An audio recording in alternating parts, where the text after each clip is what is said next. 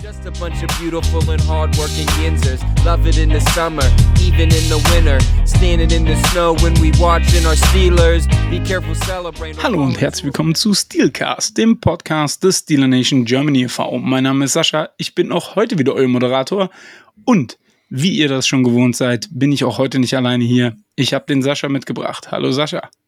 Hallo Sascha. Wie geht's dir? Die Sommerpause ist vorbei. Ja, so eine Mischung aus äh, ein bisschen aufgeregt, weil es halt die erste Folge seit einer Weile ist. Und zum anderen freue ich mich da natürlich auch drauf. Ja. Also ich bin ehrlich, ich habe schon ein bisschen Angst gehabt, ich verkacke die Anmoderation, aber mit Sicherheit werden wir die, die Abmoderation, das wird, ich kenne das Wir haben ja noch genug Möglichkeiten zu verkacken. Ich wollte gerade sagen, gerade sagen, es wird noch genug Möglichkeiten geben, wo wir ähm, mit Sicherheit eine Möglichkeit haben, etwas zu schneiden oder so. Schauen wir einfach mal. Aber ihr wisst ja, wenn wir aus der Sommerpause kommen, kommen wir nicht alleine aus der Sommerpause, sondern wir haben jemanden mitgebracht. Lieber Unbekannter, in deinem purpurfarbenen Hausanzug, den du heute leider nicht anhast und ich bin immer noch ein bisschen traurig. Aber stell dich doch mal kurz vor. Muss ich mich überhaupt noch vorstellen? Also Jetzt eigentlich mehr. Eigentlich bin ich ja hier schon Stammgast. Also Das ist richtig. Ja, ich bin Malte. Äh, für die, die irgendeine Folge von euch mal nicht gehört haben, Malte, ein Part des Talk Like a Raven Podcasts, ein Teil des äh, We Are Like a Raven Kollektivs. Äh, ganz frisch, erzähle ich euch später noch mehr drüber wahrscheinlich. Ähm, ja, vielen Dank, dass ich da sein darf. Ja, also natürlich macht unfassbar viel Sinn, sich, wenn, wenn wir natürlich die äh, Previews auf die Teams äh, machen, sich Experten für diese Teams ähm, in, in den Podcast holen. Auch wenn ich nicht verstehe, wie man freiwillig Experte für die Ravens werden kann. Ich wollte gerade fragen, warum fragst du mich, wenn du einen Experten suchst? Ja, das stimmt allerdings, aber Benno hatte keine Zeit, habe ich festgestellt, deswegen bist du heute hier. Fair. Ja, fair enough. Aber ähm, kommen wir vielleicht direkt mal zu harten Fakten. Und zwar zur letzten Saison. Ähm, hol uns mal kurz ein bisschen ab. Wie lief die Saison? Ich meine, wir alle durften ja euer großartiges Scheitern gegen die Bengals begutachten, aber vielleicht holst du uns noch mal kurz ab. Wie war's? Großartiges Scheitern. Immerhin Playoffs, würde ich sagen. Ähm, ich weiß gar nicht, wie unsere Saison ausgegangen ist. Ich muss mal eben gerade gucken. Läuft schon wieder Weltklasse. Ähm, ja, zweiter in der Division. Lamar hatte sich mal wieder verletzt nach ein paar Spieltagen, nach ein paar mehr Spieltagen und war dann raus. Äh, Tyler Huntley kam als Backup rein. Wir haben die Playoffs trotzdem geschafft. Ähm, sind knapp aus den Playoffs, quasi ein Fumble entfernt gewesen davon, äh, die Bengals zu schlagen. ja, ja, also ich weiß nicht, wie weit ich jetzt vorgreifen darf, aber ich würde dann direkt noch mal mit einem Wink in die Offseason gehen. Ähm, letztes Jahr, wenn wir auf der offensiven Seite sind, ähm, hatten wir das fünfte, vierte, fünfte Jahr von Greg Roman. Das fünfte Jahr? Ist scheißegal. Äh, von Greg Roman. Und naja, es hat sich gezeigt, dass es da unbedingt eine Änderung geben muss da wir halt ja, offensive Probleme hatten, das halt nicht angepasst werden konnte. Das hat man in der Saison immer mehr und mehr und mehr gesehen. Ähm, das wurde diese Offseason adressiert. Wir haben einen neuen Offensive Coordinator in Todd Monken. Dazu in der Offseason noch später mehr. Ähm, wir hatten einen neuen DC namens Mike McDonald, der, sagen wir mal, so ein bisschen Anfangsschwierigkeiten hatte mit seiner mit seiner Defense-Philosophie da sozusagen richtig äh, den Einstand zu bekommen, hat sich aber übers Jahr und vor allem zum Ende hin, als man sich Rogue, die Roquan Smith mit ins äh, Team geholt hat, hat die Defense einen ordentlichen Schritt gemacht. Ähm, ich sag mal so, drumherum sieht's gerade ganz gut aus. Oder es wurde viel verbessert, was letztes Jahr halt nicht so gut war in dieser Offseason. Und ähm, ja, abschließend war ich zufrieden mit der Saison. Nicht wirklich, da wäre mehr drin gewesen. Äh, und, aber ich sie guck schon mal positiv in die nächste. Finde ich ganz spannend, dass du sagst, in der Free Agent, ach, beziehungsweise in dieser Offseason wurde ähm, viel besser gemacht ähm, als in der Saison davor, beziehungsweise für die Saison, für die neue Saison. sehe ich ehrlich gesagt jetzt mal rein auf dem Papier, wenn ich mir zum Beispiel eure Free Agency angucke, nicht so. Also, wenn wir. Nennen wir Beispiele. Ja, zum Beispiel ähm, habt ihr, also ihr habt ja eine Verjüngung auf die I, also auf Defensive End anscheinend vorgenommen, weil Justin Houston und Calais Campbell sind beide weg. Der eine zu Carolina, der andere zu Atlanta und beide für eine krasse Summe von sieben Millionen Dollar im Jahr. Mhm. Ähm, Aber ich sag mal, zumindest bei Calais Campbell hast du ja immerhin noch ordentlich was rausgekriegt. Justin Houston habe ich jetzt nicht so verfolgt, bin ich ehrlich. Das müsstest du War uns jetzt. Okay, okay, Hatte krass. 10 Sacks letztes Jahr. Okay. So. Dann hast du ja schon ein bisschen was an Qualität verloren auf der Position, oder? Das ist richtig. Aber halt auch viel jünger mittlerweile. Also Calais Campbell ist jetzt mittlerweile 48 wahrscheinlich und äh, Nicht hat noch nicht ganz, aber fast. Er heißt Ähm, nicht Brady.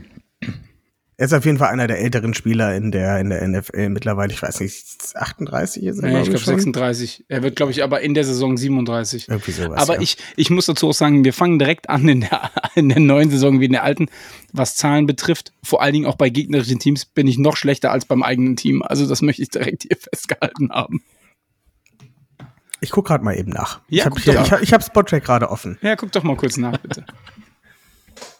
Calais Campbell, 36,5 Jahre. Hast recht. Ja. Hast recht. Ich habe doch heute Morgen Und, noch und geguckt, sogar noch das i-Tüpfelchen ne, mit während der Saison wird er 37. Ja, man muss auch mal Glück haben im Leben.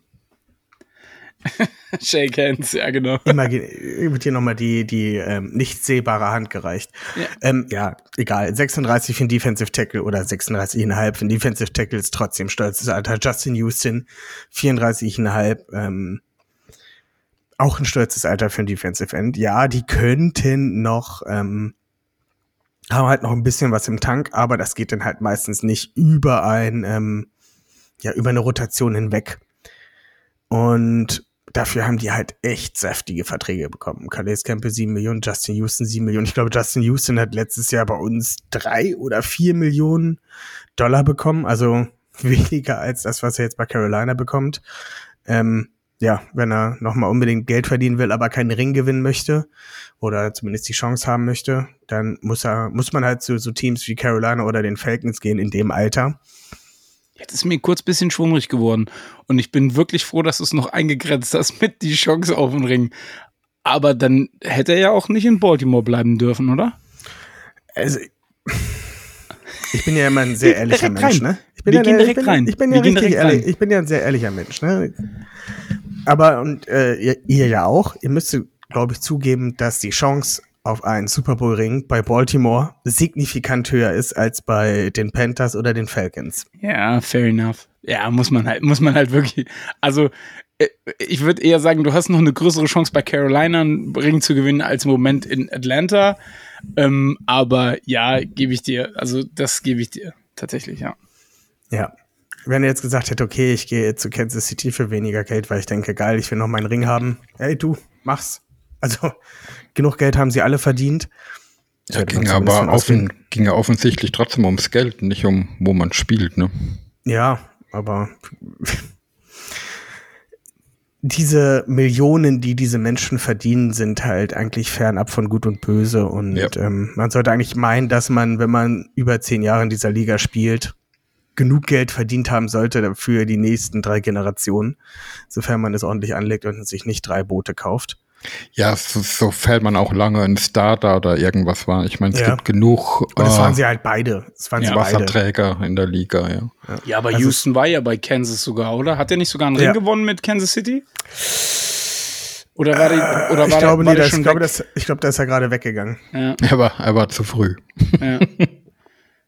Ja, ich meine, der war ja jahrelang der Cornerstone in der Defense eigentlich bei Kansas, ne? Also Eben, muss man ja wirklich eben. sagen. Eben.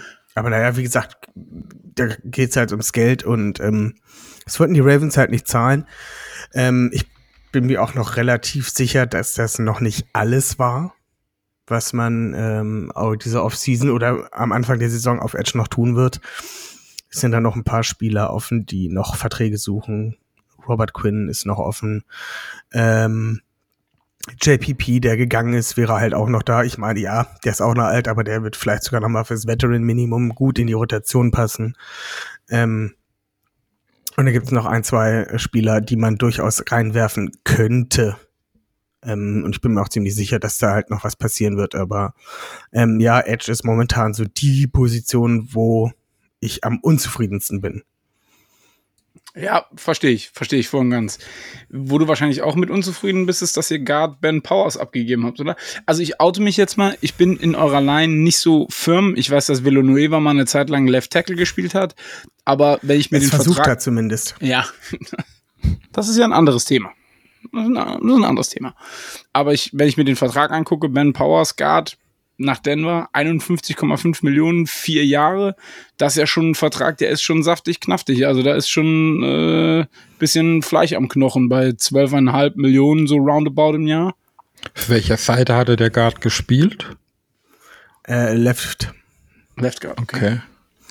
Ähm, ja, das ist halt, aber du sagst es, der Vertrag, als der letztes Jahr so gut gespielt hat, wie er halt auch gespielt hat, vor allem als Passblocker richtig gut gespielt hat, ähm, war klar, dass das die letzte Saison ist, die er bei den Ravens spielt, weil diese 12 Millionen und wenn es auch 10 Millionen gewesen wären, hätten die Ravens halt nicht übergehabt. Also es wäre einfach nicht da gewesen. Also es war klar. Aber man hat sich, äh, kommen wir später zu. Ja, äh, äh, genau. Äh, ich habe dann dann habe ich hier einen Namen. Ich bin jetzt ehrlich und auch da muss ich mich outen. Josh Oliver. Also wenn ich an Tight Ends bei den Ravens denke, ist bei mir halt Mark Andrews. Und ich glaube, so geht es 99 Prozent der Menschen, die nicht sich mit den Ravens beschäftigen, die denken, okay, das, das Tight End Core der, der Ravens besteht aus Mark Andrews und dann kommt lange nichts. Aber als ich den Vertrag gesehen habe, habe ich gedacht, okay, entweder haben die Vikings extrem überbezahlt bei drei Jahren 21 Millionen oder ist es mir einfach nicht aufgefallen und Josh Oliver ist auch nie in Spielen gegen Pittsburgh in Erscheinung getreten. Oder ich habe es einfach erfolgreich ausgeblendet. Nö, also der ist auch, du, ich weiß nicht, was er für, für Stats hat. Ähm, aber der hat, glaube ich, in der Saison nie mehr als 200 Yards oder sowas gefangen. Äh, das ist halt ein vorrangig ein, ein Blocking-Tight End. Und der hat gut geblockt.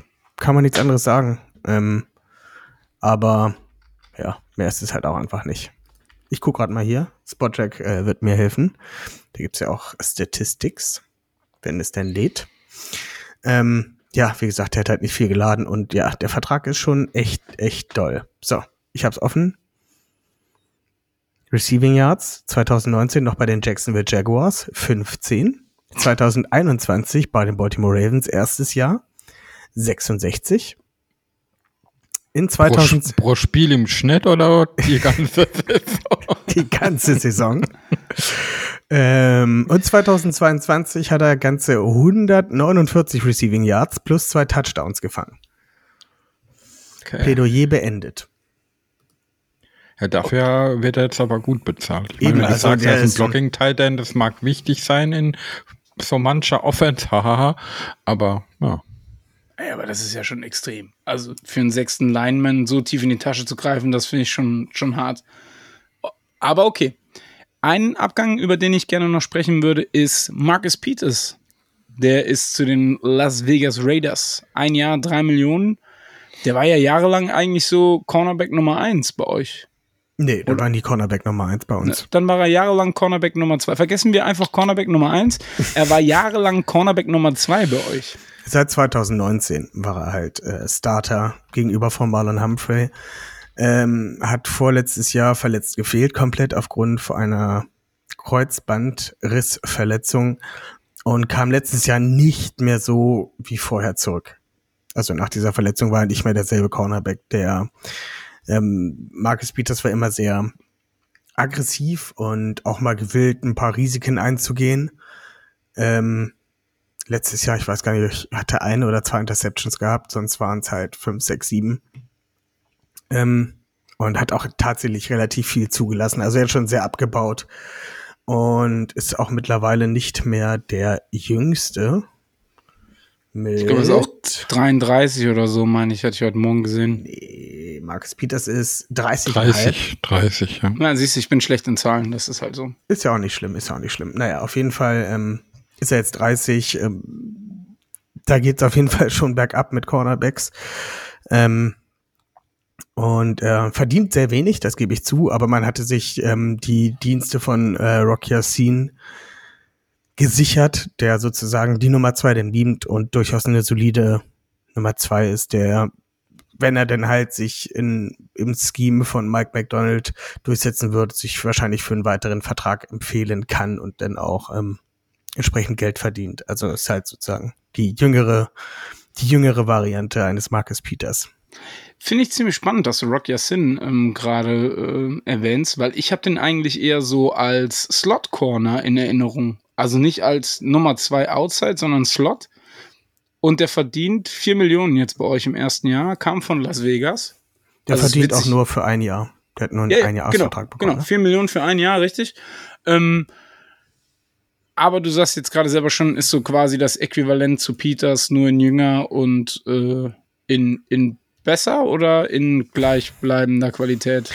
Also ich würde sagen, wenn man sich die ähm, Saison von Peters letztes Jahr anguckt, dann würde ich sagen, ist eine gleiche Qualität. Ich weiß jetzt, wir haben ihn bei den Ravens noch nicht spielen gesehen. Ähm, wenn man jetzt von, wie gesagt, vom letzten Jahr ausgeht, würde ich da sagen, ähm, gleiche Qualität. Wenn man vor drei Jahren Marcus Peters ansieht, ist der halt höher, ja, gebe ich zu. Ähm, aber finde ich halt durchaus einen, einen fairen, fairen Ersatz. Okay, dann habt ihr zwei Wide Receiver geholt. Also, Spannend. ihr habt zwei Wide Receiver geholt, ja. Ne? Und ich habe auch heute gelesen, dass Odell Beckham Jr. das his vintage one-handed catches.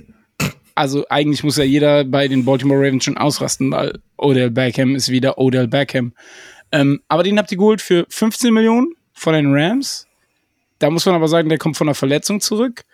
Und ihr habt Nelson Aguilar geholt, der bei den Patriots der Großverdiener war. Den habt ihr jetzt für ein Jahr verpflichtet, 3,25 Millionen. Was erwartest du dir von beiden äh, Wide Receivern? Ähm, ja. das ist eine gute Frage.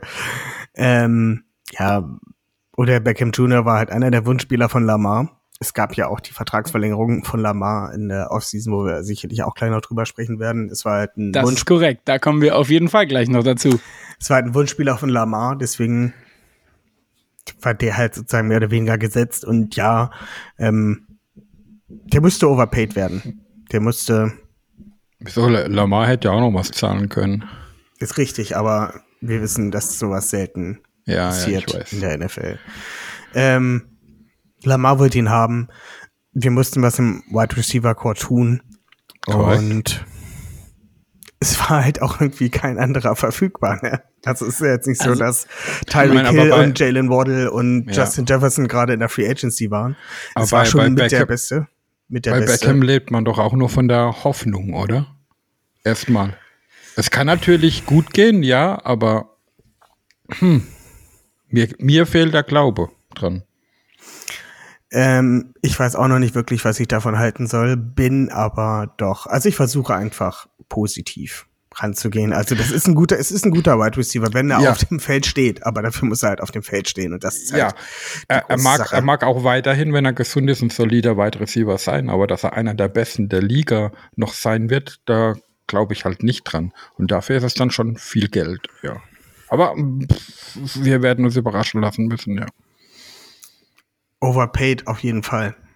Ähm, Man muss dazu aber auch sagen, also ich habe immer ein Bild im, vor Augen, wenn ich an das Wide Receiver Core der oder an den Wide Receiver Room der, ach, der Patriots, der Ravens denke, dann ist das immer so wie, kennt ihr diese Bilder von so Wüstenstädten, wo so mittags um 12 Uhr so Stroh durch die Gegend fliegt und Ja, ja. Ungefähr so stelle ich mir das vor, wenn man bei den Baltimore Ravens in die Facility kommt und sich den Wide Receiver Room anguckt. Dann ist es, also beziehungsweise war es bis jetzt so. Also ich muss ja sagen, die Namen an sich sind ja schon klangvoll. Also ein Odell, Beckham Jr., Nelson Aguilar und wir kommen ja gleich auch zu eurem First-Round-Pick. Ähm, das sind ja schon, schon Namen, wo man eine gewisse Qualität erwarten kann. Sollte zumindest. Ja. Aber ähm, bevor wir dazu kommen, sollten wir vielleicht mal kurz über Arthur Mollet sprechen. Den habt ihr nämlich verpflichtet von den Pittsburgh Steelers. 1,08 Millionen für ein Jahr. Ich habt dachte, ihr ihr keine, könntet habt ihr keine. Spiele, ich habt ihr dachte, keine ihr Spiele von den Steelers geguckt oder was, was Vielleicht los? könnt ihr mir Also, ein bisschen mehr über ihn erzählen. Ich weiß es nicht. also ich hätte ihm keine Millionen in den Rachen geworfen, wenn ich ehrlich bin. Du, ich weiß nicht, wie ist der so in den Special Teams? Wir können ja auch über äh, Ja, Miles, wir können auch über Miles Boykin reden. Ich also wusste- dem werft ihr auch ich- Kohle in den Hals. Ich wusste, ich wusste, Da dass du das aus, ich wusste, dass du das aus, auspacken wirst. Ich wusste es einfach. Aber Arthur Mollet ist, glaube ich, kein guter Special Teamer. Ich bin mir aber gerade ehrlich gesagt nicht sicher. Da müsste Sascha jetzt. Äh, Mir wäre auch nicht bewusst, dass er mal länger oder auffällig in den Special Teams tätig war. Das Ding ist halt, äh, er kann einzelne Spiele gut spielen. Er hat keine über die Saison konstant überdurchschnittliche Leistungen gebracht. Er war halt immer irgendwie, warum auch immer, ein Liebling von Coach Tomlin. Deswegen wurde er auch geholt, deswegen wurde er auch gehalten. Und am Ende des Tages hat sich aber im Vergleich zu den anderen, und man muss dazu sagen, wir waren ja jetzt nicht gerade das Top-Team auf Position Cornerback, er hat sich trotzdem nicht durchgesetzt. Und das mag dann schon genug aussagen. Ja, Er ist, ist Also- mit Sicherheit an so eine solide Verpflichtung für die Tiefe, was auch mit dem Vertrag dann mh, so übereinstimmt, aber nicht mehr, nicht weniger. am Ende ist es vielleicht nur ein Camp Guy. Also ist jetzt halt auch nicht die große Summe, die er verdient und ähm, ja. Ja. Und wenn er dann am Ende nicht im 53er jetzt steht, läuft er nicht gegen das Cap und ja. Möchtest du sonst noch über irgendwelche Free Agents sprechen, die ihr geholt habt? Gibt es irgendjemanden, den ich jetzt in meiner Auflistung ähm, vergessen habe, der aber unbedingt noch erwähnt werden sollte? Ich guck gerade noch mal. Also es gibt noch drei Namen, über die ich sprechen will, aber die haben nirgendwo bis jetzt einen Vertrag unterschrieben. Ich meine, äh, Arthur Mollet, um an den kurz zurückzukommen, wird an der, in der Death Chart von äh, Hourlets, wo ich immer reinschaue, als Nummer 1 auf Nickelback bei euch geführt. Muss man dann halt sehen. Vielleicht kann er das gut singen, ich, ja. Das bezweifle ich stark, aber Viel Spaß, wenn der Corner, wenn der Slot Corner spielt. das ist ja das Schöne an den Ravens. Wir haben ja nominell äh, keinen Slot Corner, sondern irgendwer spielt halt immer Slot. Ähm, aber es ist halt keiner äh, mit, mit, dem, mit dem Titel Nickelback oder Slot Corner im Roster. Okay. Kommen wir mal zu den drei Free Agents, über die ich gerne noch sprechen würde, die ähm, noch Free Agents tatsächlich auch sind. Den einen hast du gerade eben selber genannt, Justin Pierre-Paul, also JPP, Defensive End, Sammy Watkins, Wide Receiver und Kyle Fuller, Cornerback. Würdest du davon Stand jetzt irgendeinen zurück wollen? Ich meine, über JPP hast du gerade eben schon mal kurz gesprochen. Wie sieht's mit Watkins und Fuller aus? Nicht zwingend. Okay. Dann haben wir das. Das war ja ein schnelles, das war ja ein schnelles Intermezzo. Ja, also Sammy Watkins auf gar keinen Fall. Kyle Fuller hat, konnte sich ja halt eben gar nicht so wirklich zeigen. Ähm, weil jetzt ist ja schwer verletzt und weiß ich nicht. Also habe ich keine Meinung zu. Wenn er da ist, okay. Wenn er nicht kommt, okay. Okay. Aber das ist generell auch ein Problem bei den Ravens, oder? Also Verletzungsanfälligkeit ist, also die Verletzungshistorie bei euch über die letzten zwei Saisons, gibt es da irgendwie äh, jetzt ohne Hemme? Weil ich bin wirklich ehrlich, ähm, ich möchte nicht, dass sich irgendjemand bei euch verletzt, weil ich möchte keine Ausreden hören. Ich will, dass immer die besten Mannschaften gegeneinander spielen und man sich auf dem besten Niveau battelt, in Anführungsstrichen. Aber es ist schon extrem in den letzten zwei Seasons so mit Season-Ending Injuries oder mit längeren Injuries, oder? Ja, ja, deswegen hat man auch den äh, Strength and Conditioning Coach rausgeworfen. Ah, okay. Schuldigen gefunden. Und rausgeworfen. Gut, macht ja auch Sinn. Also sage ich jetzt ehrlich. Also ich meine, das ist halt der, der es am ehesten irgendwo beeinflussen kann, meiner Meinung nach. Ne? Ich glaube, das war einer der wenigen Strength und Conditioning Coaches in der NFL. die von der Fanbase gekannt war oder den man kannte. Ich weiß nicht, kennt ihr euren? Die wechseln zu oft. Bei uns halt nicht. Und man hat den immer wieder irgendwie im Bildrand gesehen und jedes Mal hat jeder so, ein, so eine Hasslatte bekommen. Weil die Leute halt schon eh verletzt waren und er immer noch da war und sich da einfach nichts getan hat. Und naja, jetzt ist er weg. Jetzt ist neuer da. Keine Ahnung, wie er heißt. Und das ist auch gut. Ich will doch gar nicht wissen, wie er heißt, weil wenn ich es nicht weiß, dann macht er seinen Job gut. Ähm, ja, kann ich nur hoffen, dass es besser wird. Dann kommen wir jetzt mal zum Elefanten im Raum. Und 25 Minuten läuft dieser Podcast, aber wir müssen einfach drüber reden. Lamar Jackson hat einen neuen Vertrag unterschrieben. Fünf Jahre, 260 Millionen Dollar. Ein Signing-Bonus von 72,5 Millionen Dollar. Voll garantierte 135 Millionen Dollar. Und jetzt bin ich mir nicht ganz sicher, ich habe auf Sporttrack noch eine andere garantierte Summe von 187 Millionen gelesen.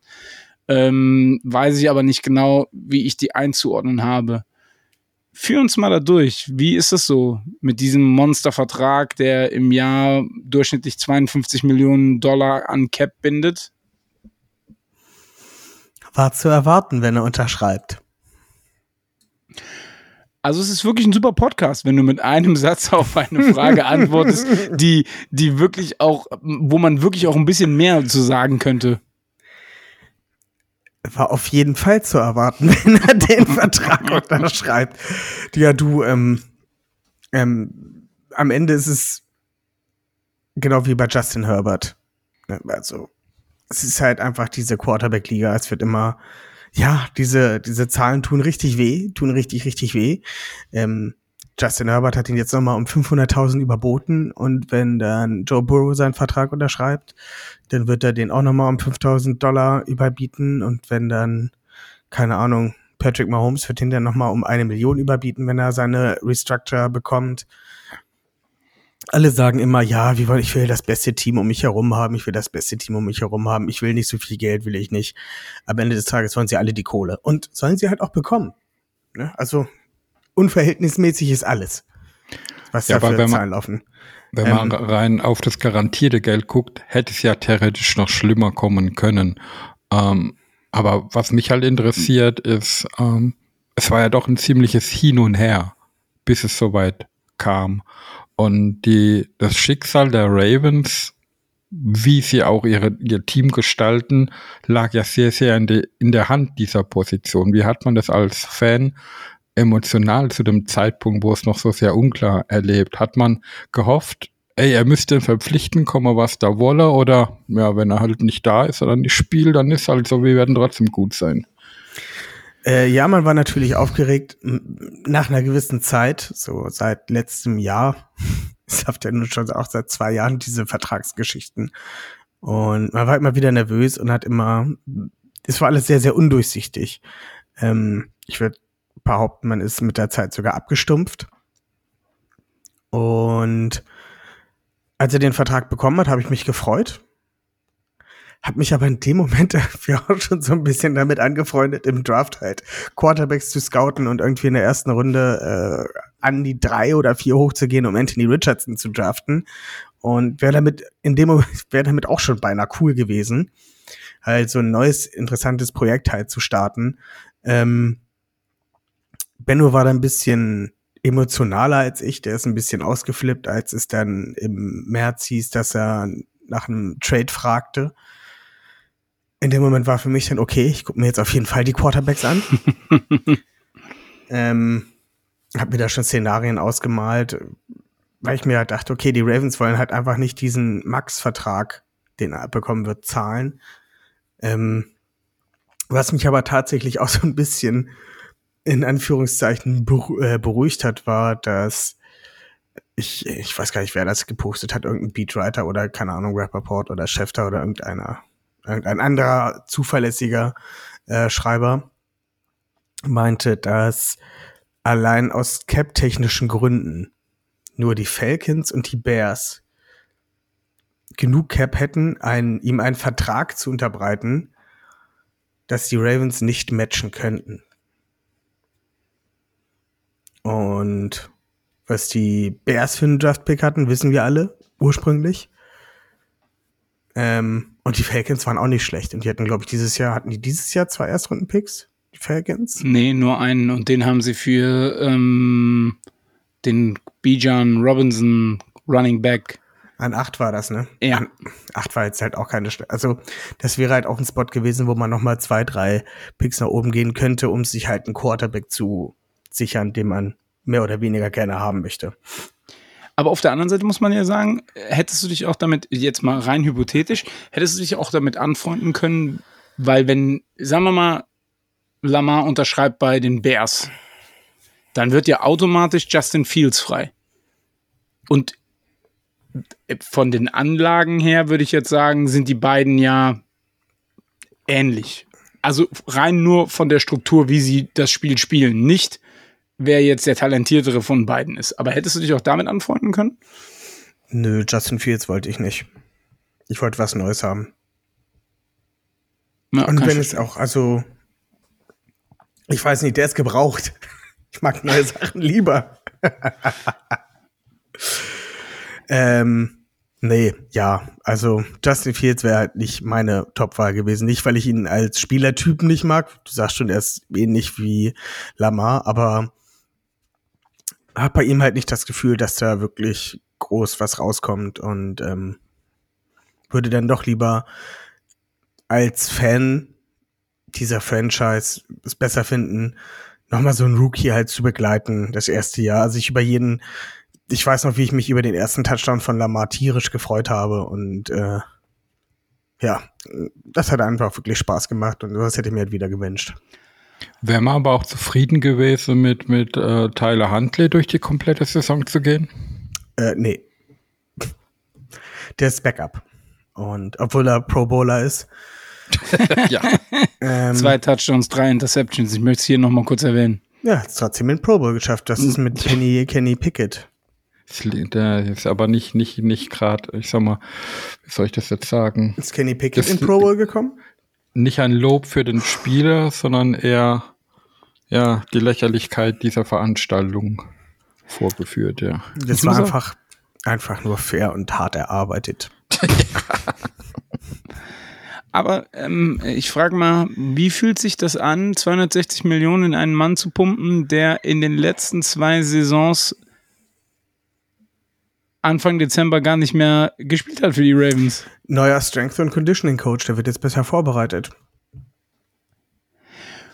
Ich, ich fühle mich gerade so, also ich muss jetzt ganz ehrlich sagen, ich fühle mich gerade an einen Stream zurückerinnert, wo jemand die Position der Ravens eingenommen hat und gesagt hat, also wenn das, das, das, das, das, das, das und das eintritt, dann sind die Ravens ein Super Bowl Contender. Äh, Fällt mir gerade nur ein, wo du das gerade so sagst mit dem Strength and Conditioning Coach. Ähm, schöne Grüße an der Stelle. Ich, ich glaube nicht, dass dieser jemand unseren Podcast hört, aber wenn er ihn hört, dann wird er wissen, wer gemeint ist. Ähm, aber es hat ja nichts, also das glaube ich hat ja nicht nur was mit dem Strength and Conditioning Coach zu tun. Also es sind ja zwei Verletzungen, ein Pedal Ankle äh, Sprain Grad 2 und ein Knee äh, PCL, also Partial äh, Sprain Grad 2. Das hat ja nichts mit der Kondition und so zu tun. Also das ist ja auch ein bisschen schwierig, oder? Jetzt sind wir mal ehrlich. Also vor allen Dingen halt auch Knie und Enkel, das sind ja auch zwei Sachen, die du brauchst, wenn du laufen willst. Er läuft auch noch gut, trotz seiner Enkelverletzung. Ich kann ich dir nicht sagen, ich sehe immer nur zwei Spiele äh, im Jahr von den Ravens und das sind die der, gegen die Steelers und da läuft er Das- eigentlich gar nicht so gut. Ja, meistens spielt er gar nicht. Das kommt dann noch dazu. Und wenn er spielt, läuft er nicht so gut. Also er kann immer noch hervorragend laufen. Okay. Auf jeden Fall. Okay, verstehe. Das, das Ding ist halt bei Lamar, ich meine, man, man denkt halt immer, aufgrund seiner Spielweise ist er oft verletzt, aber so ist es ja gar nicht. Ne? Nee, genau. Das, das, das sind ja oft solche, keine Ahnung, Freak-Verletzungen oder, oder irgendwas. Ähm, aber trotzdem ist es Fakt halt, dass er viel fehlt, warum auch immer. Ähm, ja, diese, also diese beiden Verletzungen sind beide in der Pocket entstanden. Also es, er ist nicht gescrambled. Bei einmal ist ihm Rock Yassin ins, in die Knöchel gesprungen. Äh, nicht Rock Yassin, sag ich schon. Äh, JOK. Äh, der Linebacker der Browns. Und ich weiß gar nicht, wer es letztes Jahr war. Irgendein. Ich glaube bei den Beng ähm, nicht Bengals, bei den Broncos war das. Also es waren beides ähm, äh, Pocket-Verletzungen, die halt jedem passieren könnten und äh, Enkel und Knie ist halt einfach eine, eine beschissene Stelle. Wenn da halt jemand reinfliegt, ist da halt echt schnell mal was kaputt. Ähm, egal, ob du nun Quarterback, Running Back oder sonst irgendjemand bist. Ähm, das sind halt sehr anfällige, sehr anfällige äh, Parts des Körpers und ähm, ja. Okay. Und dann waren wir ja gerade eben dabei, dass Lamar Jackson Waffen braucht. Und was eine krasse Überleitung, sage ich ehrlich. Dann kommen wir zum Draft der Ravens in 2023. Ihr hattet nur sechs Picks, eher ungewöhnlich für die Ravens, fand ich. ja. ja. Ähm, einen First-Round-Pick, einen dritten, vierten, fünften, sechsten und siebten Runden-Pick und den Zweitrunden-Pick hattet ihr nicht mehr. Wo ist der denn hinmarschiert? In Roquan Smith. Ah, okay. Mhm. Okay, verstehe. Dann kommen wir doch mal zu eurem First-Round-Pick. Zay Flowers. Spannender Receiver, würde ich sagen. Wäre er, ich, ich fand äh, JSN besser. Ein bisschen. Aber der ist halt ein Pick vorher gegangen. Ähm, ich habe zu Benno im Anfang Januar gesagt, guck dir mal Zay Flowers an. Super interessanter, lustiger Spieler. Also wenn man sich sein College-Tape anguckt, macht er schon echt Bock. Ähm, ja, drei, vier Monate später ist er bei den Ravens. Ähm, könnte halt so ein Piece sein aus dem Slot halt, der Lamar über die Mitte, die kurzen Pässe und dann halt Yards after Catch mäßig noch ein bisschen mehr rausholt und auch dann, ja, sozusagen ein schönes Spielzeug für ihn sein kann. Ähm, ja, Wide Receiver, es kann sein, dass die ein bisschen Zeit in der NFL brauchen, ein, zwei Jahre. Ähm, aber ja, ich persönlich bin relativ zufrieden damit. Ich hätte vielleicht gerne einen Corner gesehen an dieser Position, liegt aber daran, dass ich halt die Defense mehr präferiere als die Offense. Aber ein schlechter Pick, würde ich sagen, ist das nicht. Ja, in der zweiten Runde hattet ihr ja gar keinen Pick mehr und das heißt, ihr wart in der dritten Runde mit dem Pick 86 wieder aktiv und habt einen Linebacker dann geholt. Ja, den guten Trenton Simpson, den ich bei uns in der Pre-Draft-Evaluation. Ähm, Was ein Wort.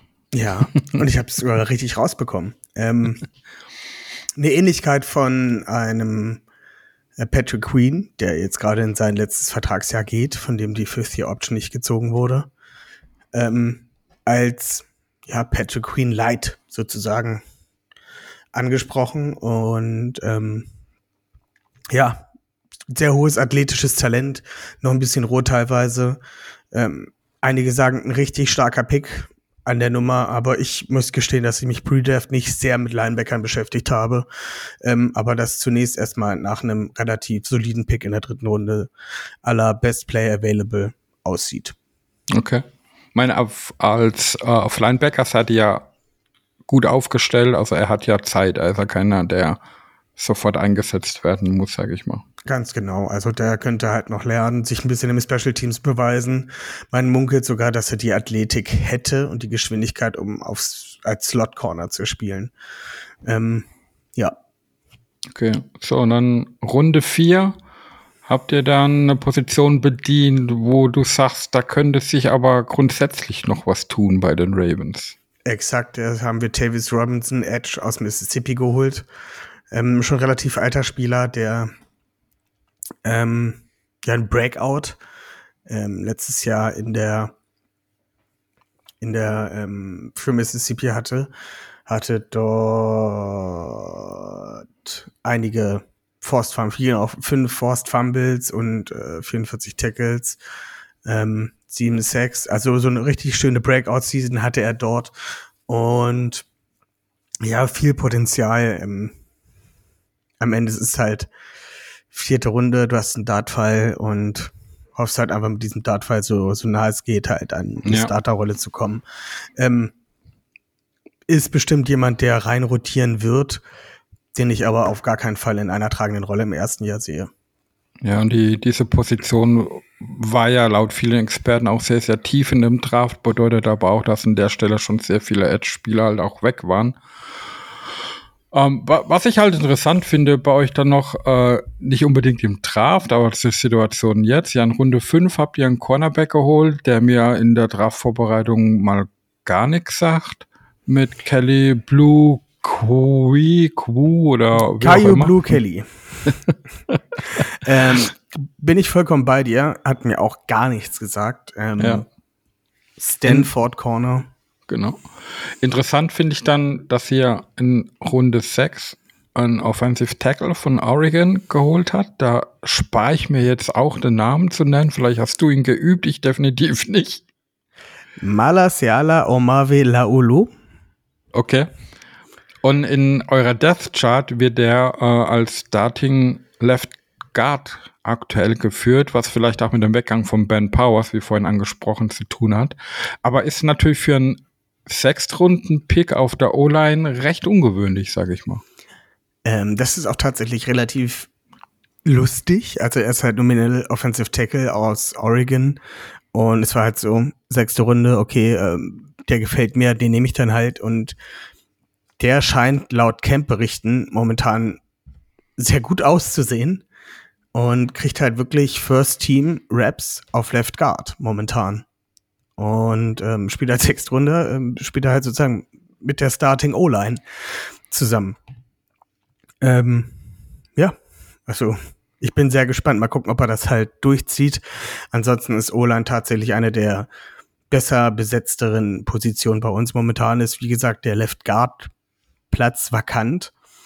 Ähm, da sind noch einige Spieler da, nicht ähm, nach dem, nach dem ähm, Weggang von Ben Powers haben wir noch Ben Cleveland da. Wir haben ähm, Patrick McCurry da, der so ein bisschen jede Position in der O-Line spielen kann und auch schon gespielt hat. Ähm, wir haben Daniel Falele letztes Jahr auch als Offensive Tackle in Runde 4 gedraftet. Ähm, und in der siebten Runde haben wir jetzt uns noch einen Guard geholt. Ja. Ist eine ziemlich starke, ziemlich starke Unit mit sehr, sehr viel Potenzial da drin. Und ähm, der fällt, also der Sala wird da halt nur noch genannt, ähm, fällt sehr positiv momentan auf und wie gesagt, startet halt auch mit den ähm, mit der restlichen O-Line zusammen. Ja, bin ich sehr gespannt, wie das zu Saisonbeginn dann wirklich aussehen wird. Okay, wie du gesagt hast, schon in der siebten Runde habt ihr auch noch einen Guard geholt von UC. Ähm, aber ich denke mal, das ist wie bei vielen anderen auch einfach erstmal Campfooter, Death oder was auch immer, dass sich diese Spieler in den 53er Roster durchsetzen, ist doch eher selten, würde ich mal sagen. Also zum Siebtrunden-Pick muss man durchaus noch mehr erzählen, weil das ist Okay. einer der meiner Lieblingspicks tatsächlich. Andrew Voorhees. Äh, hat nichts mit Jason Voorhees zu tun, leider. Äh, für die Horrorfilmliebhaber unter euch. Ich wollte den Witz gerade bringen, aber jetzt hast du ihn schon vorweggenommen. Schade. Sorry. Hm. Ähm, der hatte sich am ersten Tag des, Dra äh, des Drafts, des Combines, das Kreuzband gerissen. Und dachte sich dann, ja, scheiße, okay, Kreuzband ist groß, aber Benchpress mache ich trotzdem noch. Hat dann keine Ahnung, wie oft die Bank halt gedrückt, war auf jeden Fall bester im ganzen Combine, was Benchpress angeht. Ähm, ist auch schon relativ alt. Ich weiß gar nicht, 24, 25 ist er schon.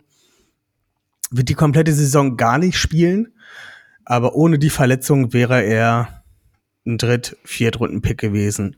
Und da haben sich die Ravens halt gedacht, okay, wir traden noch mal in die siebte Runde und ähm, holen uns halt dieses Talent nicht für die kommende Saison, sondern für die Zukunft. Ne? Und vier Jahre halt einen sehr günstigen Offensive Guard zu haben, der eventuell noch drei Jahre performen kann für die Ravens, nimmt man doch gerne. Heißt dann aber auch, er wird keinen Rooster-Spot wegnehmen und wird auf der Injury Reserve stehen. Ganz genau. Okay. Okay. Ähm, dann kommen wir mal zu irgendwelchen anderen verletzten Spielern, die ihr noch habt, über die wir sprechen sollten. Gibt es irgendjemanden, der vielleicht aus der letzten Saison wieder zurückkommt, auf den man ein Augenmerk haben sollte? Oder gibt es jemanden, der sich vielleicht jetzt schon, obwohl ihr einen neuen Strength und Conditioning Coach habt, äh, verletzt hat vielleicht? Muss man ja mal fragen. Also ist Ich ja auch freue mich wichtig. da auf die Takes während der Saison. Jetzt schon. Ähm, ja, Lamar ist zurückgekommen. Sehr spannend. Ähm, Jalen Ahmad Davis kommt zurück, Cornerback letztes Jahr aus der vierten Runde, ähm, der sich momentan im ähm, Camp wohl ganz gut anstellt, aber auch immer Probleme hatte, halt auch auf dem Feld zu bleiben und vor allem halt gesund zu bleiben. Ähm, das wird eine spannende Sache, da bin ich schon sehr gespannt drauf. Ansonsten, hast du noch einen Namen? Nö.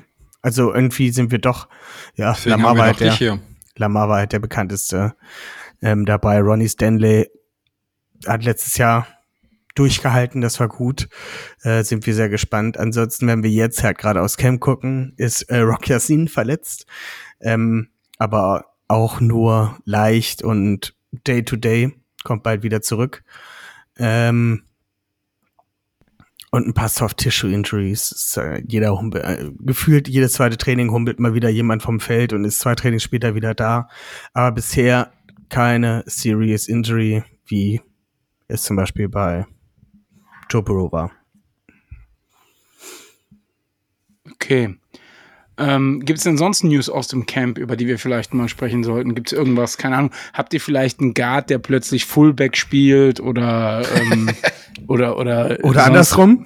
Ja, oder ein Fullback, der plötzlich Guard spielt oder so. Soll es ja alles geben in so Camp-Situationen. Da hat jemand äh, sich heute nochmal Ravens Twitter aufgemacht, weil das kam Nee, gestern. Tats tatsächlich nicht, sondern es ist bei uns tatsächlich so, dass äh, der Guard, ähm, jetzt helfen mir kurz, Green, Green Ja, äh, mittlerweile Fullback auch spielt und dabei gar keine so schlechte Figur macht in den Flats. Also von daher war das Ja, eigentlich auf, eher ein Weil er Witz. auf Guard keine Chance hat. Ah, der ist doch, wurde der nicht letztes Jahr erst gedraftet oder vorletztes Jahr? ja, das war die Send, der hat man ja auf Sender gestellt und hat da ein bisschen versagt. Ja, Und, vorletztes Jahr ähm, war das. Genau. Ja gut, ähm, Jetzt Äh, versucht er so sein Footballleben zu. auch nicht schlecht. retten. Witzigerweise ist es bei uns halt genau andersrum. Unser Pro Bowl All-Pro Fullback Patrick Ricard. Ähm, wir wechseln halt gerade das Offensive Scheme durch Todd Monken und da ist wohl nicht mehr allzu viel Platz für einen Fullback.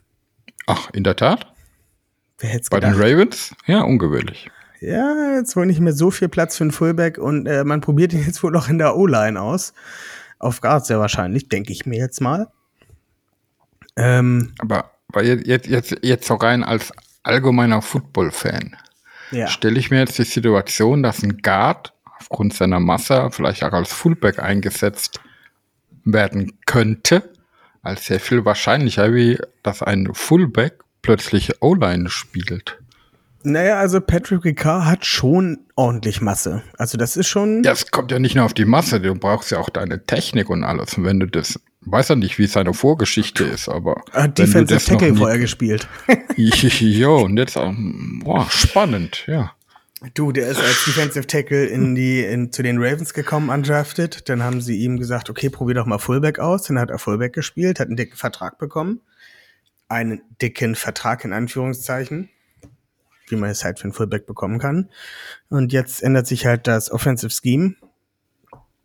Und Ich meine, dem- Spieler kann man es ja nicht vorwerfen. Ich glaube, wenn, wenn ich äh, in der Form und in der äh, die Möglichkeit hätte, in der NFL zu spielen und kann mich irgendwo, wo ich gern wäre, nicht durchsetzen, die Coaches sagen, ey, mach doch mal das, vielleicht klappt das. Ich wäre auch jemand, der alles versuchen würde, um im Team zu bleiben. Aber ich stelle mir es doch recht unwahrscheinlich vor, so einen Switch zu haben. Aber spannend. Ja, also bin ich vollkommen bei dir. Ich bin auch gespannt, was das wird. Ähm, ich denke nicht, dass der Fullback zu 100% rausgenommen wird. Ähm, aber ja, einfach mal ausprobieren. Wer weiß, vielleicht hat er ja tatsächlich ähm, gute Anlagen, das als Guard noch zu schaffen. Er ist halt Vollathlet, ne? Okay, kommen wir mal zu Todd Monken. Also der Name ist ja jetzt schon zwei, dreimal gefallen und ähm, das ist ja euer neuer Offensive Coordinator. Interessant, dass ihr nicht mehr so viel mit Fullback spielen wollt, weil ich erinnere mich dran, Karl Juszczyk war ja auch mal ein Raven. Ihr habt ja der, also die Fullback-Rolle doch relativ ordentlich auch genutzt und mit gutem äh, Talent auch äh, Ricard ist ja kein schlechter Fullback gewesen. Was erwartet man sich denn von Todd Monken? Also was oder was darf man erwarten von Todd Monken? Äh, Championship Football. Wow. Oh Gott. Jetzt hör aber, Nee, komm, nee, nee, eine, ehrliche, eine ehrliche Frage. Warum? Ja, weil er zwei National woher? Championships gewonnen hat. was Im hat er College? gewonnen? Im College. There's not Jahre. enough. There's not enough in for a blank check to get me to uh, coach in the uh, in the college oder wie war das nochmal? Ich erinnere mich doch da an eine Rede von einem gewissen Coach, der da was dazu gesagt hat. Aber okay, er hat zwei National Championships gewonnen. Okay. Aber das letzte, das letzte Mal, als er in der NFL tätig war, war er OC der Cleveland Browns 2019 mit einem Rekord von 6 zu 10. Ist richtig. Es war auch Odells letzte 1000-Yard-Saison. Ja, das jetzt miteinander in Verbindung zu bringen, la- mag jetzt vielleicht auch am, an der Jahr, am Jahr liegen. Nee, ich, äh, ganz kurz, ich möchte noch mal kurz darauf zurückkommen. Es erinnert mich an einen Podcast, in dem jemand gesagt hat, wenn das, das, das, das, das, das und das eintritt, dann sind die Ravens Super Bowl Contender. Ey, Jetzt, jetzt, mal, jetzt mal ohne Schmarrn, jetzt mal wirklich ohne, ohne Flachs. Aber Todd Monken ist, steht jetzt nicht unbedingt für offensive Qualität. Also da hättet ihr auch Matt Canada haben können. Den hätten wir euch auch für eine Tüte Chips rübergefahren nach Baltimore. Also theoretisch ist Todd Monken schon ein relativ guter OC, auch in der NFL gewesen. Okay, er war halt unter Freddie Kitchens in, bei Cleveland. Wow, was will man da erwarten? Es ist, sind die Browns, also die haben super gute Receiver, super gute Edge-Defender und kriegen es trotzdem nicht gebacken, äh, mehr als acht Spiele zu gewinnen, weil es halt einfach die Browns sind und die Browns machen nun mal halt Browns-Sachen. Ähm, davor war er halt ähm, Bei Tampa Bay. bei Tampa Bay und hat da eine wilde Offense gecallt. Okay, da kann er halt auch nichts für, dass Jameis Winston erst zwei Jahre später seine Augen hat lasern lassen, dass er dann halt nicht immer zum Gegenspieler wirft. Ähm, aber auch da hat er halt eine super gute Offense auf, ähm, auf, ja, aufs Feld gebracht. Und auch bei, bei Georgia mit ähm, seinem Stetson Bennett als uralten, witzig habe ich letztens gehört, Stetson Bennett kommt jetzt in die NFL und hat zusammen noch mit, ähm, war es Sony Michel, der jetzt Ja, retired ist? Sonny Michel, ja. äh, haben zusammen, äh, hat mit Sony Michel noch im College gespielt und der hat jetzt retired und Stetson Bennett kommt jetzt in die NFL.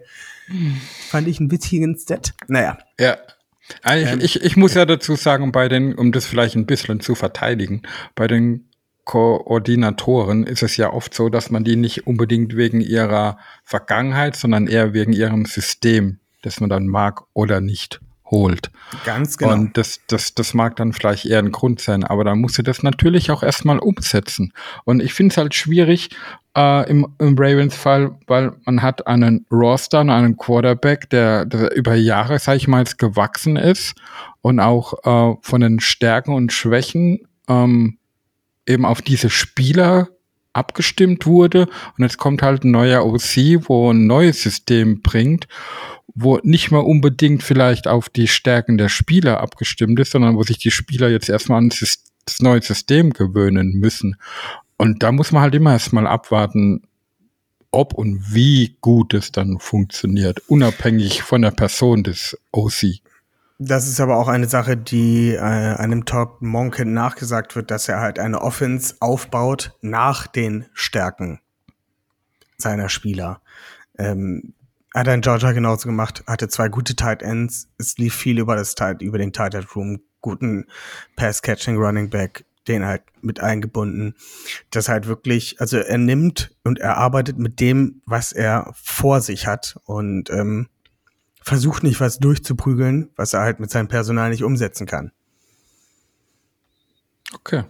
Man, ich weiß jetzt nicht so super viel über ihn. Mich hat's halt nur ähm, bisschen gewundert mit der Erfahrung, die ich äh, da erlesen konnte. Sah das jetzt alles vielleicht bis auf die letzte Station in Georgia nicht so super gut aus, um jetzt zu sagen, deiner dir nachzukommen, dass man von ihm Championship Football erwartet.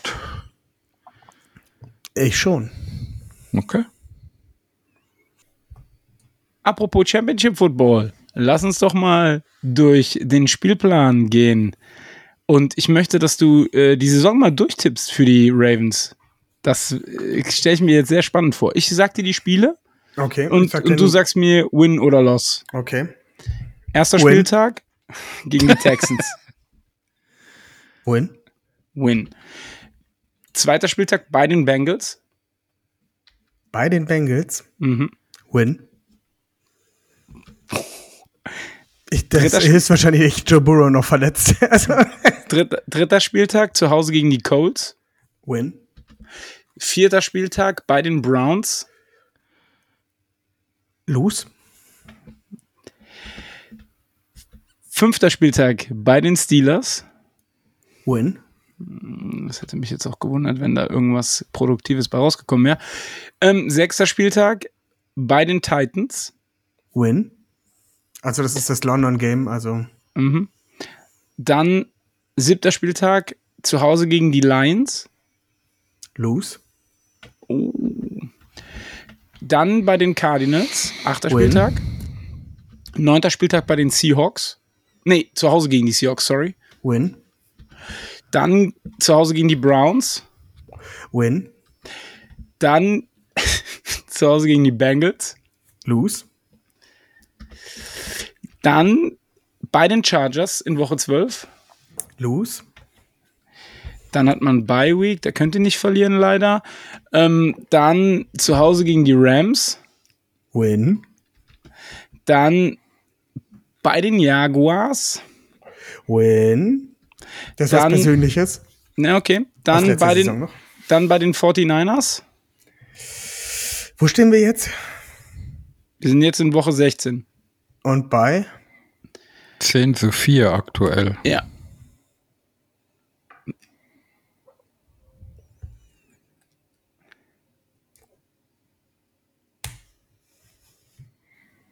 Los. Dann zu Hause gegen die Dolphins. Win. Und das letzte Spiel zu Hause gegen die Steelers. Win. Das hätte mich jetzt auch wirklich gewundert. Dann wären wir bei 12-5. Oh ja, das notiere ich mir und da kommen wir spätestens an Spieltag 18 nochmal drauf zurück. Definitiv. Wenn es denn 12 und 5, äh, 11 und 5 steht. Dann könnt, dann könnt ihr den Rekord ja nicht mehr erreichen, den du getippt hast. Muss man auch wirklich sagen, dass du das völlig unironisch getippt hast. Finde ich, finde ich stark. 12-5 finde ich, finde ich stark. Vor allem mit zwei Siegen gegen die Steelers. Ähm, aber da du ja so einen ziemlichen Disrespect gerade hingelegt hast gegen die Pittsburgh Steelers, Warum? ja, zwei Siege zu tippen für die Ravens halte ich für sehr hanebüchen, weil man muss dazu einfach sagen, in der letzten Saison haben sich alle ähm, Division-Gegner mit 3-3 ähm, verabschiedet und ich in die, in die Postseason verabschiedet. Und ich kann mir tatsächlich nicht vorstellen, dass ähm, die Steelers plötzlich verlernen, wie man gegen Lamar Jackson spielt, außer Todd Monken mit seinem Championship Material Football ähm, findet irgendeine Zauberformel. Odell Beckham. Zay Flowers. Nelson Aguilar. Und jetzt aber. Das, das führt mich wieder zu einem Podcast, den ich vor kurzem gehört habe. Wenn das, das, das, das und das eintritt, dann könnte es sein, dass die Ravens ein Super Bowl Contender sind. Du darfst es nicht so oft wiederholen, schon werden die das immer weniger. Ja, das stimmt. Ich kann auch immer noch nicht glauben, dass er. Egal. Ähm, aber kommen wir nochmal auf den Disrespect zurück.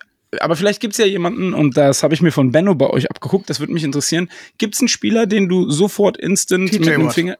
Ja, das wusste ich, dass das kommt. Äh, Das hast du jetzt genauso gemacht, wie ich das damals bei Benno. Nein, nein. Es ist doch- Aber es ist doch, liegt doch auf der Hand, oder? Also es Ja, gibt erstens- eine Position, mit der ich mich nicht wohlfühle und es gibt TJ Watt.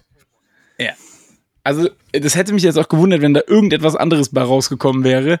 Und ich habe es ja bei Benno damals genauso gemacht, als ich äh, Kyle Hamilton gesagt habe. Von daher habe ich eigentlich schon damit gerechnet, dass er mir direkt in die Parade reinfährt. Alles gut, überhaupt kein Problem. Dann bin ich gespannt. Du hast jetzt gerade die Ravens auf 12-5 getippt. Wie siehst du die Tabelle der äh, AFC North zum Ende der Saison? Ich hoffe, klar. ähm, du willst jetzt hören, wer Erster, Zweiter, Dritter, Vierter wird, ne? Genau, kein Rekord der Teams, sondern Ja. einfach Position. Ich wollte keinen spirituellen Ansatz. Also ich wollte nicht, dass du noch ein paar, äh, ähm, keine Ahnung, Räucherstäbchen verbrennst und kurz nochmal in dich gehst oder so. Okay, äh, also Browns doing Browns things, die werden Vierte. Mhm. Dann kommen die Steelers. Ganz knapp an den Playoffs vorbei mit äh, 9 und 8. Dann kommen die Brian Gills und dann kommen die Ravens. Natürlich. Wie hätte es auch anders sein können? Wie hätte es auch anders sein können? Ist, ich bin, bin wirklich gespannt. Und dann jetzt haben wir alle drei eine Bold Prediction für die Ravens-Saison 2023. Und ähm, Malte, du darfst das? anfangen. Ja, haben wir. Malte, du darfst anfangen.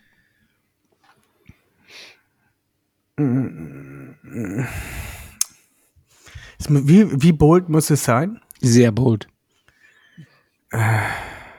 Ich wollte Also eigentlich ist es gar nicht bold, aber eigentlich, weil weil es die Ravens sind, ist es super bold. Die Ravens werden 2000 Yard Receiver haben.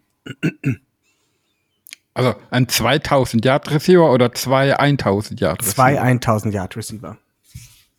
So, so kommt man aber nicht in den Super Bowl. Das Äh, finde ich aber auch sehr bold. Ja. Muss ich wirklich sagen. Finde ich sehr bold.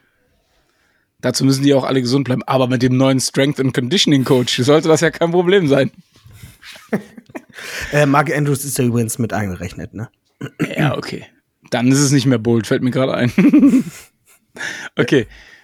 Sascha, wie ist deine Bold Prediction für die Ravens? Ja, in meiner Bold Prediction werden die Ravens eine mega Saison spielen und am Ende des Tages Platz 3 in der Division belegen. Oh, sehr bold. Findest du das echt bold? Ja, Ja, nehmen wir auf in die mein- Dritter. Äh, find, nee, jetzt mal ohne Quatsch, findest du das echt bold, Malte? Also ich finde in der Spitze ist die AFC North dieses Jahr ähm, sehr, sehr stark. Also ich, oder in der Breite. Nicht in der Spitze, in der Breite sogar. Ja, bin ich vollkommen bei dir. Aber ich kaufe den Braten der Browns nicht und ich sage, die Steelers brauchen noch mindestens ein Jahr. Okay. Ja, fair. Ja. Meine Bold Prediction ist, Lamar Jackson bleibt 18 Spiele, äh, 17 Spiele lang gesund. Nein, Gott. ich wollte einfach, ich wollte einfach noch mal kurz raushauen. Nein, meine Bold Prediction ist, ähm, die Ravens werden keinen 1000 Yard Runner haben in diesem Jahr.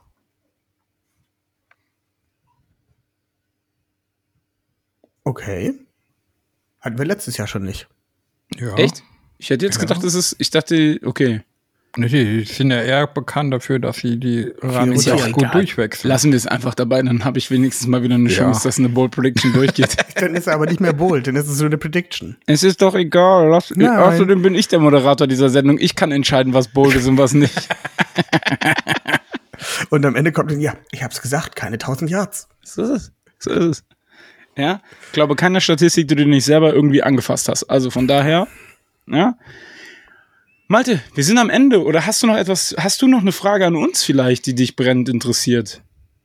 Wie seht ihr denn die Steelers momentan, wenn man auf die AFC North guckt? An welcher ähm, Stelle in der Tabelle? Gefährliche Frage. Ihr könnt mir jeder antworten. Nicht eine gemeinsame, ihr müsst euch vorher nicht absprechen. Ich, ich sehe die Steelers auf Platz 2 der AFC North am Ende der Saison.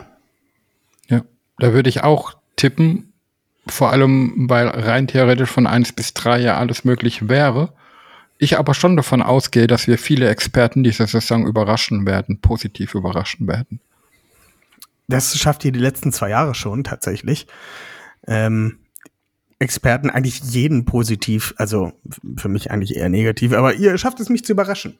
Also ihr wisst, ich halte sehr, sehr viel von Mike Tomlin, obwohl er damals Jacoby Jones ein Bein gestellt hat.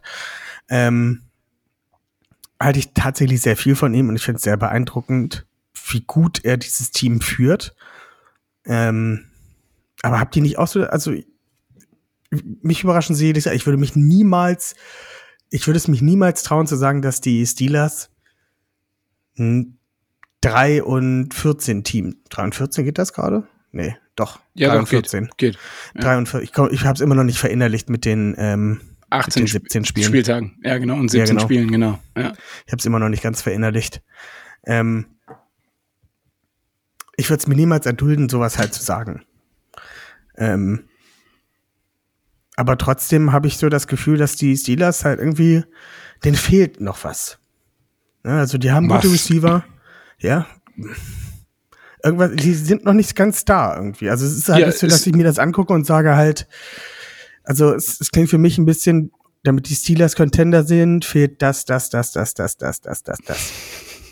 Also ich sag dir ganz ehrlich, da gebe ich dir sogar recht. Aber deswegen sind die Steelers auch nur auf Platz zwei, Weil ich nicht glaube, dass die Ravens und die, und die, einer von beiden, entweder die Ravens oder die Bengals werden dieses Jahr einen Down Year haben. Ist, das ist meine Prediction.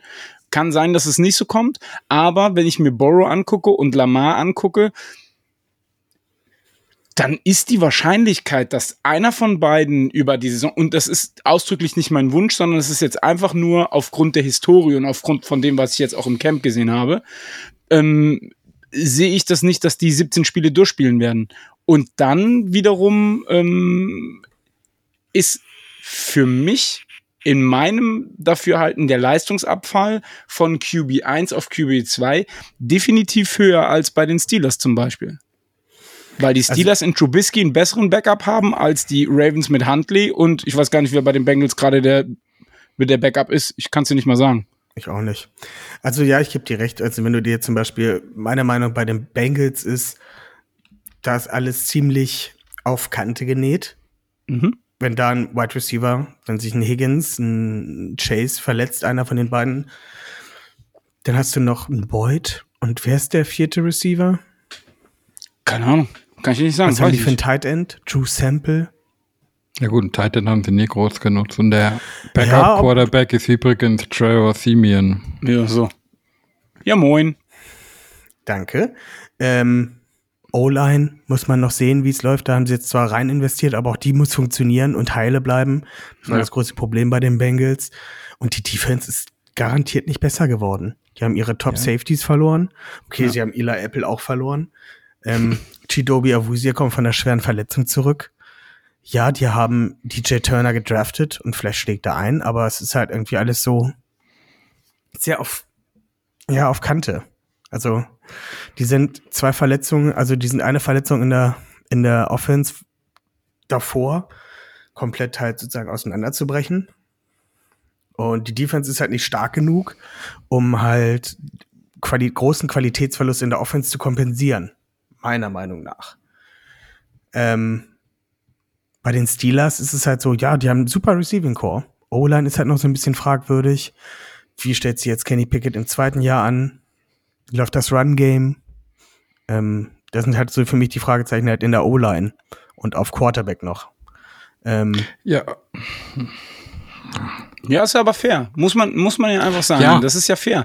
Also im Prinzip ist es, im Prinzip muss man ja sagen, ist ja jede, Prediction in einer Saison oder vor einer Saison ist ja, wenn das, das, das, das, das, das, das und das funktioniert, dann ist man halt ein Contender. Ne? Also ja. das ist halt der Punkt bei, ich glaube, du kannst bei wenigen Teams einen Haken daran machen und selbst bei Kansas City, sind wir mal ehrlich, fällt Mahomes aus, ist Kansas City auch nicht das Kansas City, was, was, was wir jetzt oder unter Kansas Kelsey. City verstehen. Genau, oder Kelsey. Genau das ist es. Kelsey war letztes Jahr denen ihre Lebensversicherung ganz in ganz vielen Spielen in der Saison. So. Aber, das ist aber halt genau, einfach der Punkt. Aber hm. genau deswegen machen sich es doch viele Experten, finde ich, und da, da gucke ich vor allem auf die USA, viel zu einfach, immer ja. nur zu sagen, in unserer Division, Kenny Pickett ist nur der viertbeste Quarterback in der Division, deswegen werden die Steelers Vierter in der Division. Man muss doch auch das drumherum sehen. Wenn man sieht, so. in, in, in fast allen, wenn nicht sogar in allen Mannschaftsteilen werden die Steelers Stand heute besser sein wie letzte Saison.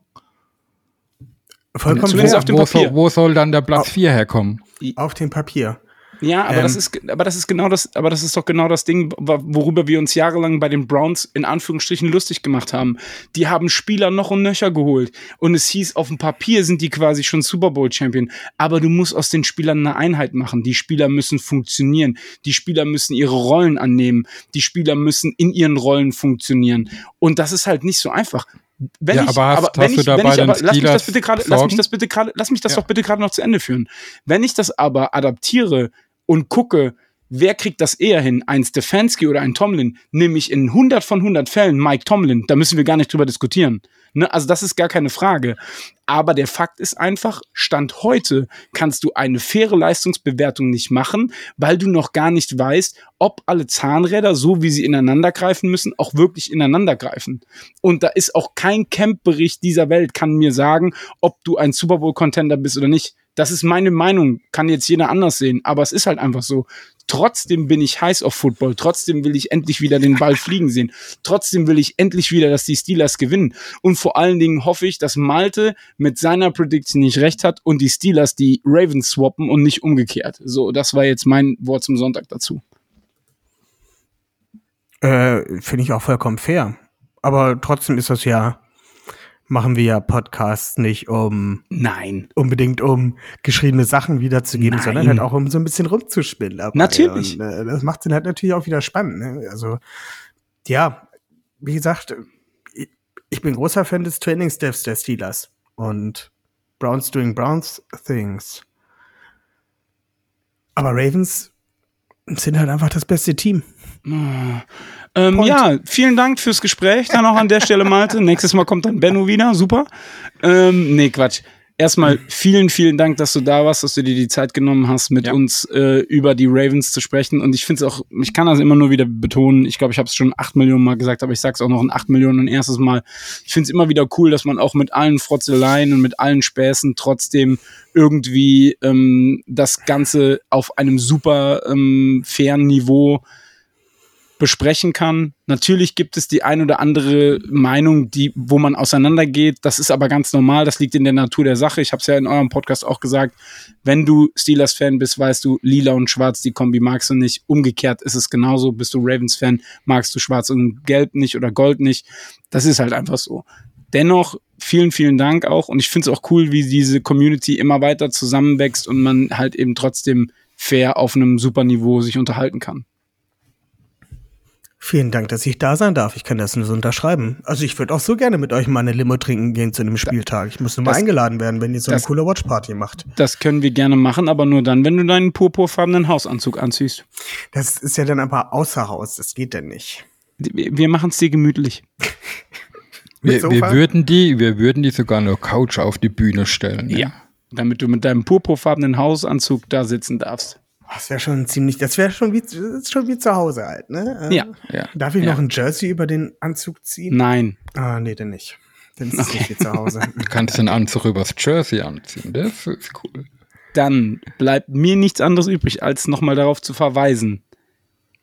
Week 1, Matrix, Ja. Bochum, Steelers gegen die 49ers. Guckt der Steeler Nation Germany e.V. im Rudel dieses Spiel. Ein super Rahmenprogramm. Es wird Chili da geben. Es wird eine Versteigerung wieder geben für einen guten Zweck. Es wird noch ganz viele andere tolle Sachen geben. Schmeißt euch in eure Hausanzüge, kommt aus dem Haus raus, kommt in die Matrix nach Bochum und feiert mit uns einfach wieder einen geilen Game Day. Es war letztes Jahr ein mega krasses Event, allein schon wegen dem Spiel auch und wegen dem Ausgang dann zum Schluss. Und es gibt nichts Schöneres, als sich in Woche 1 einen Sieg gegen Shanahan anzugucken. Und es werden auch Vertreter, glaube ich, der 49ers da sein. Wird auch wieder eine Steelcast Ja. Live-Folge geben. Also 30 Minuten vor Spielbeginn werden wir da nochmal uns noch ein bisschen was angucken. Und Sascha, du möchtest noch was sagen, glaube ich. Nein, ich wollte, ich wollte, äh, eben, ich hätte eine Frage an, an äh, Malte gehabt, weil da hat sich, glaube ich, in der Offseason ein bisschen was getan mit so lila Nebel oder Wolken. Erzähl mal. Das ist sehr nett, ja. Äh, vielen Dank, dass ich auch noch mal was sagen darf hier zum Abschluss. Ausnahmsweise. Nee, Und super. zwar äh, Wirklich haben super. wir uns äh, dazu mal äh, durchgerungen, ein bisschen mehr aus der ganzen Sache zu machen. Ähm, und wir haben ein Kollektiv gestartet. Das nennt sich äh, We Are Wir Like a sind die Raven. Burg. Genau, wir sind die Burg. We Are Like a Raven. Ähm, dazu gibt es eine tolle Internetseite likearaven.de, in dem wir Blogs, Vlogs, äh, Twitter, Instagram bleibt dasselbe und den Podcast haben, dass wir jetzt halt anstatt zu zweiten mit sechs Leuten insgesamt machen ähm, und dort jede Menge Content auf verschiedenen Plattformen halt generieren und ja, den, den es interessiert, äh, zur Verfügung stellen. Und äh, vielleicht kennt ja jemanden, der wen kennt, der wen kennt, der wen kennt. Dessen Hamster hat einen Besitzer, der wen kennt, der die Ravens mag und kann dann da ein bisschen was Nein. empfehlen. Nein, haben wir nicht. Haben wir nicht. Gibt's nicht. Nee, Quatsch. Selbst, selbst wenn wäre der Hamster nicht mehr da. okay, okay. Damit schließen wir diesen Podcast und verweisen an der Stelle nochmal auf unsere Social Media Präsenzen und zwar Instagram, Steelcast SNG, Instagram dir Steel Nation Germany, Twitter auch Steel Nation Germany und ähm, der Steelcast, Facebook, YouTube, Twitch. Wir werden noch wieder mit Here We Know an den Start gehen und wir haben ja noch ein weiteres Format. Lasst euch überraschen. 6.9. 21 Uhr. Cointoss. Two Takes, One Champ. Ähm, guckt mal gerne rein in das Format, wird sicherlich lustig. Unsere Internetseite pittsburghsteelers.de und Sascha, ich würde sagen, dann schließen wir diesen Podcast, wie alle anderen Podcasts auch, und zwar mit Here We Go.